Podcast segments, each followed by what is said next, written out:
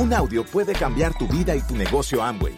Escucha a los líderes que nos comparten historias de éxito, motivación, enseñanzas y mucho más. Bienvenidos a Audios INA.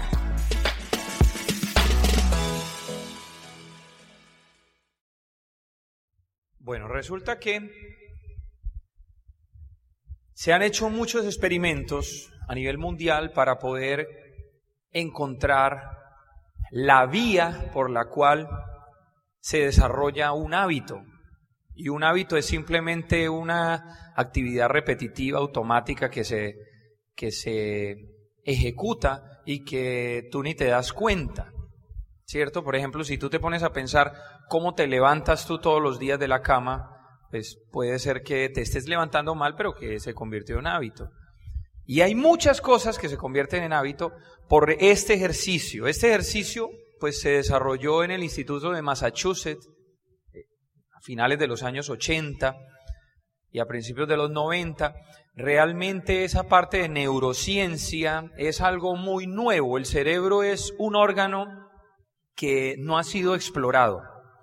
Muy poca información tenemos al respecto y pues hay unas ciencias que son muy antiguas, la filosofía, ¿cierto?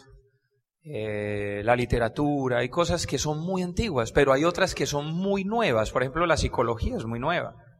No se sabe absolutamente nada de eso, del comportamiento humano. Se está estudiando en este momento. Y miren esto, resulta que en este ejercicio los investigadores meten un ratón en un cubículo en un espacio cerrado y oscuro, donde este ratón aquí al fondo le ponen una torta de chocolate, pero todo esto está oscuro. Cuando meten ese ratón por primera vez, el ratón comienza a chocarse por las paredes del, del, del canal y pues obviamente cuando lo ponen acá suena un clic le hacen un clic, cuando, la pone, cuando ponen el ratoncito, él empieza a chocarse por las paredes, llega, se va al lado izquierdo, no hay nada, y al lado derecho se encuentra una torta de chocolate. Y ese ratón se mete esa torta de chocolate. Ahora, se le midió, se le midió la actividad cerebral a ese ratón cuando entra. Y la actividad cerebral, cuando suena el clic, hay una alta actividad cerebral, luego en la primera y segunda sesión pues también está alta, y cuando encuentra la torta de chocolate o el premio o la recompensa, pues obviamente ahí está su punto más alto, su pico más alto, ¿verdad? Pero lo interesante de este experimento es lo siguiente, resulta que después de que ese ratón se ha expuesto varias semanas a ese experimento, y lo meten a la cajita, cuando el ratón siente el clic, hay un estímulo. Cuando el ratón pasa la primera y la segunda sesión, ya no hay actividad cerebral. Y cuando encuentra la torta de chocolate, hay actividad cerebral alta, o sea, la recompensa. ¿Esto a qué se les parece a ustedes? ¿No se le parece al trabajo suyo? Usted se levanta, va y trabaja y le pagan el 15 y el 30. Una persona que lleva 10 años haciendo una actividad repetitiva donde no piensa, sino que le pagan por el hacer, porque cuando tú piensas, por eso este negocio es tan poderoso, porque este negocio todos los días es un reto diferente. Todos los días este negocio te genera el pensar. Tú tienes que crear, innovar, pensar. ¿Cómo voy a hacer para que esta persona encuentre su razón y su porqué? ¿Qué debo yo hacer? ¿Qué, ¿Qué, le debo yo mandar a esta persona para que esa persona lo escuche y se inspire? ¿Qué tengo yo? Todos los días es un reto, todos los días es un reto. Entonces nosotros en este negocio todos los días estamos en esta actividad cerebral. En cambio, la mayoría de empleados que están afuera están en esta actividad cerebral. Van a trabajar y no saben ni por qué. simplemente van a trabajar. Y si no me creen eso, vaya mírele la cara a los empleados que hoy están trabajando.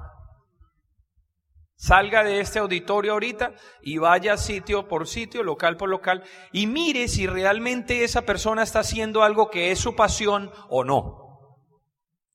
Porque si tú no le ves una buena cara a esa persona, posiblemente no tenga su pasión ahí, simplemente está sobreviviendo. ¿Conocen gente que está sobreviviendo? El 80% de, de las personas que tienen una actividad económica, señores, no son felices. No son felices. Pregunta, ¿tú eres feliz en la actividad económica que desarrollas?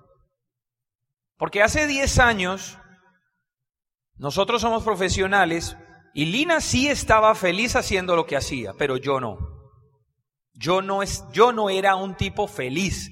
Yo no era una persona que me sentía plena con lo que hacía. Me gustaba lo que hacía hasta cierta parte, pero en ese momento yo no era realmente una persona feliz porque yo no veía como una proyección en mi vida. A futuro yo no sabía qué iba a pasar. Y esta oportunidad de negocio llegó en el momento indicado, así como a ti te está llegando en el momento indicado posiblemente, para que se generara un reto y para que pudiéramos transformarnos nosotros para después transformar a muchas personas y trascender en la vida de otras personas. Entonces, es interesante entender esto porque así funciona absolutamente todo, señores. Todo todo funciona ahí. Dice, este proceso en el que el cerebro convierte una serie de acciones en una rutina automática es la causa de la formación de los hábitos. Y hay hábitos buenos y hay hábitos no buenos. Hay hábitos que te van a llevar a un resultado diferente y hay otros hábitos que no te van a llevar al resultado que tú esperas en tu vida. Por eso, en este negocio hay que entrar dentro de sí mismo, hacer mucha introspección. Introspección es entrar dentro de ti para poder encontrar realmente qué es lo que tú quieres, cómo te visualizas, qué quieres ser, qué quieres hacer. Porque hay hábitos que no te están llevando al punto que tú quieres. Hay que abandonarlos. Hay hábitos que te están llevando al punto que tú quieres. Hay que intensificar el hábito, hay que aumentar la dosis, aumentar la frecuencia de ese hábito para que pueda suceder. Y esta es la rutina. La rutina que se genera es el clic, que es el estímulo. Luego se genera la actividad, la recompensa, y este es el bucle famoso del hábito que se genera. Y eso tiene que ver con algo biológico, señores. Tiene que ver con algo biológico y es que la mayoría de personas están en una zona de confort. ¿Sabían eso o no? La mayoría están en zona de confort. Y yo quiero hablar con los que están hoy aquí. No me interesa el que no vino. Me interesa el que hoy tomó la decisión de estar hoy aquí compartiendo un rato para poder entender un poquito algo más. La mayoría están en una zona de confort en la cual el dinero no le alcanza para su vida diaria porque hay muchas personas, la mayoría de seres humanos están allá afuera sobreviviendo. No, no han llegado a un punto en la vida de vivir, sino están sobreviviendo. Y la mayoría de personas en ese punto no son conscientes porque el hábito que se ha generado en el transcurso de su historia familiar le dice, no, eso es normal. Es normal que no haya comida en la nevera. Es normal que los niños estudien en un colegio público y que no haya para, para nada. Eso es normal porque mi papá eso fue normal. Es normal. Para la mayoría de gente eso es normal. Pero ¿Qué es lo que pasa con el emprendimiento? ¿Qué es lo que sucede con nosotros los emprendedores? Cuando a nosotros nos muestran el negocio, hace 10 años yo no estaba en una zona de confort. Yo no estaba en la zona de confort. Yo estaba afuera de la zona de confort, que me daba miedo aprender, claro, pero la, la zona de aprendizaje es una zona donde usted se estira. Es una zona que para muchas personas duele. A mí me dolió crecer en este negocio. A mí me dolió salirme de esa, o sea, estar en esa zona de aprendizaje me dolió. Porque uno recibe rechazos, críticas, burlas, porque uno tiene que cambiar hábitos. Yo tuve que cambiar hábitos, yo tuve que dejar de jugar con los amigos fútbol, yo tuve que dejar a los amigos que creí amigos, yo tuve que alejarme en cierto momento de mi familia porque ellos eran negativos y me atacaban en todo lo que yo emprendía en ese momento. Yo tuve que aprender a hacer esto, pero ¿saben qué? Todo es entrenable. Todo es entrenable. O sea, aquí quién juega fútbol? Fútbol. ¿Quién es profesional en fútbol aquí? Tú eres profesional, te pagan por jugar. Entonces eres, ¿qué es? No, le gusta jugar. James Rodríguez, lo conocen, ¿verdad? ¿Cuántas pelotas creen ustedes que ha pateado con la derecha en la vida? Miles, miles y miles y miles. Ese muchachito desde los cuatro años está jugando fútbol. Entonces tú tienes que entender que todos tenemos que vivir un proceso de aprendizaje, pero cuando uno está aprendiendo, hay una zona de pánico al lado que todos los que hemos llegado a la zona mágica que es ser diamante en este negocio, de diamante para arriba empieza el negocio, señores. Pero cuando tú tienes claro un porqué, una razón, que es la zona mágica, es lo que a uno lo mueve, el porqué, la razón con la cual, por la cual tú estás hoy aquí, es lo que a ti te quema, lo que te apasiona. Para mí era la libertad personal. Para mí era tener una mamá en casa. Para mí era tener una familia donde yo pudiera compartir. Ya ahorita van a entender por qué eso. Porque muchas veces los médicos son ausentes en su familia y crecen los hijos solos. Yo veía eso todos los días en mi consulta diaria.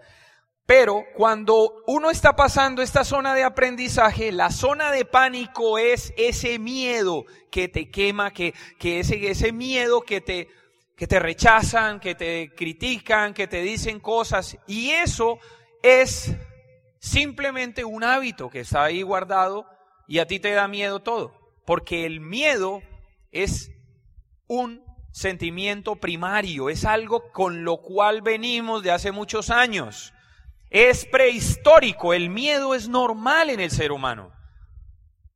El ser humano es el animal más frágil que existe. No tenemos garras, no tenemos dientes grandes, no, podemos correr rápidamente. O sea, cualquier animal en la calle nos comería. Pero tienen que entender ustedes este proceso porque aquí es donde está el trabajo que se debe desarrollar. El miedo solo nos muestra lo que vamos a perder, pero no lo que vamos a ganar. Y ustedes tienen que desarrollar el hábito de ganar, de esas pequeñas victorias de todos los días tuyas, personales, leyendo, contactando, mostrando el plan. Porque como me dice un gran maestro en estos 10 años, un elefante se come a mordiscos. ¿Han escuchado eso antes o no? A mí me lo dijeron en Medellín. Yo se los vengo a decir ahora de Medellín a Panamá. Un elefante se come a mordiscos. Todos los días hay que botar ese miedo. Y eso fue lo que nosotros aprendimos a hacer. Entonces, cuando nosotros, cuando nosotros iniciamos el negocio, éramos empleados. Recuerden que éramos empleados. Yo trabajaba en tres partes y era docente universitario. Lina estaba terminando la maestría, pero era docente universitaria.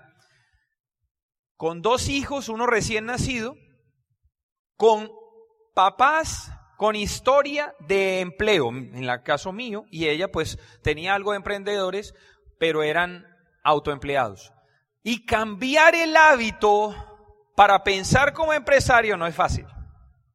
Porque el empleado siempre piensa cuánto es lo mínimo que tengo que hacer de pedido, por ejemplo. ¿Cierto? El empleado siempre está pensando, ¿cuánto es lo mínimo que debo hacer? Pero él quiere que le paguen como si fuera el dueño. ¿Sí me entiende? O sea, ¿cuánto? O sea, hago lo mínimo para que me paguen lo máximo. Entonces la gente entra a este negocio con cabeza de empleado y lo primero que le pregunta a uno el empleado cuando entra a un negocio es, venga, ¿cuánto es lo mínimo que yo tengo que hacer ahí para yo ganarme esos 1.500 dólares? Eso es un hábito. Hay que cambiarlo. Hay que empezar a hacer lo máximo para ganarse lo máximo. No espere resultados grandes haciendo lo mínimo. Si tú vienes solo a un evento de estos, es lo mínimo. Si tú vienes solo a un evento de estos, es lo mínimo. Tú debes exponer las personas a la información. Porque posiblemente tu creencia, pues tu, tu, eh, tu actitud ante esas personas que invitaste no es la mejor, porque tú tienes una historia de vida posiblemente que no ha sido muy exitosa, no, no tienes mucha influencia en tu grupo, en tu gente, y pues la gente no le copia a usted. No te copian. Pero si tú expones esas personas a un tercero, eso es trabajar inteligentemente. Porque puede que no te copien a ti, pero le copian al otro. ¿Cómo piensa un empresario? Pues un empresario piensa en lo máximo, señores. Un empresario invierte lo que tiene que invertir.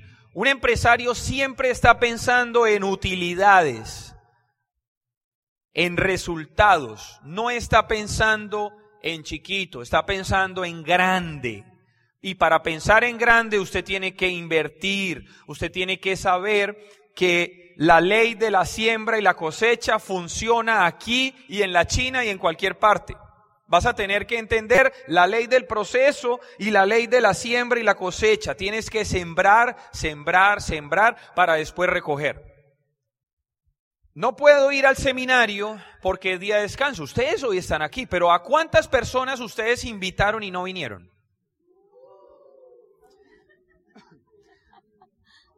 La promoción que se hace de un evento es una promoción supremamente importante. ¿Por qué? Porque es información técnica.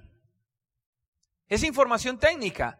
Lo que pasa es que cambiar el hábito de las personas cuando solamente descansan sábado y domingo, porque la mayoría de personas solamente descansan domingo. O sea, yo descansaba, eh, ¿qué? ¿Qué día descansaba yo? Ninguno. Yo nunca descansaba. Por eso para mí no fue tanto problema salirme de ahí, ¿me entiende? Porque yo a toda hora andaba con sueño. O sea, los médicos a toda hora se duermen en todas partes. ¿No se han dado cuenta? Van a una fiesta ¿eh? ay, mira el borracho. No, estás dormido, cansado. Porque no teníamos día de descanso. Yo recuerdo, yo recuerdo tanto un seminario que va una persona muy especial a Medellín y nosotros estábamos recién calificados a plata. Y va una persona supremamente especial para mí. Y yo invité mucha gente y no fueron. Pero yo fui y yo pagué, ojo, yo trabajaba de 2 de la tarde a 10 de la noche ese domingo. Porque yo sabía lo que iba a tener en ese seminario. Y yo me senté aquí en primera fila, yo plata ahí sentado, cuando este señor empieza a hablar y empieza como una ametralladora a decir cosas, ¿cierto? Y no hay crisis, hay cambios. El que no cambia está en crisis. ¿Saben quién es o no? Y yo ahí sentado llorando, llorando, llorando, llorando, porque ni siquiera mi esposa estaba en ese seminario. Estaba yo solo en ese seminario, pero ese seminario para mí impactó positivamente la vida porque yo logré capturar el momento y yo logré capturar el sueño. Yo dije, yo quiero ser como él. Y él no sabía que un día esa persona que estaba ahí sentada, así como hoy ustedes están sentados, iba a darle un seminario a su grupo y él es Carlos Jurado, por favor.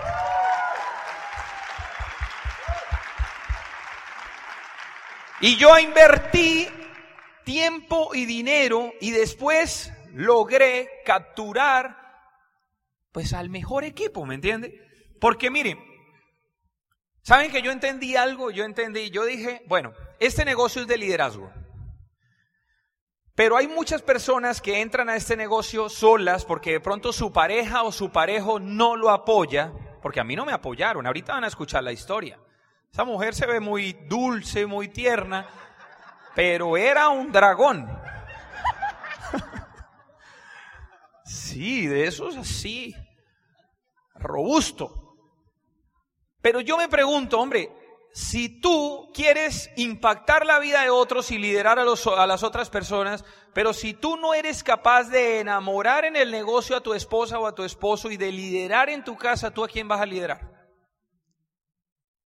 Preocúpate por hacer que las cosas funcionen, que el negocio genere dinero, que el negocio genere un resultado para poder atraer a tu pareja y a tu parejo y para que él diga, ¿sabe qué, mi amor? Vamos a hacerlo juntos, porque desde que ella empezó empezamos a crecer. La visión puede que la haya tenido yo, pero ella ha sido el motor real de este negocio. Entonces,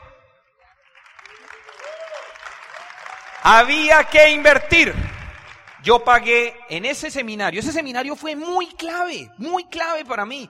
Porque estábamos empezando en el negocio y venía este señor de Panamá, ingeniero que había trabajado en una petrolera y no sé qué, y yo escuchaba rompiendo paradigmas todos los días en ese carro. Y venía este señor, no fue nadie, pero yo fui y yo pagué ese turno. Yo pagué el turno en dinero y estuve ahí y después nos fuimos a comer y yo me fui. Dijeron de platino hacia arriba. Y yo dije, yo soy platino. Yo no, no era platino, pero yo dije, yo soy platino. Y me fui. Y me metí en la comida, estuve ahí con él al lado, sentado, preguntándole qué libro debo leer, qué cosas. Eso es un cambio de hábito, señores. Y yo los felicito porque hoy domingo están aquí. De verdad, es un aplauso.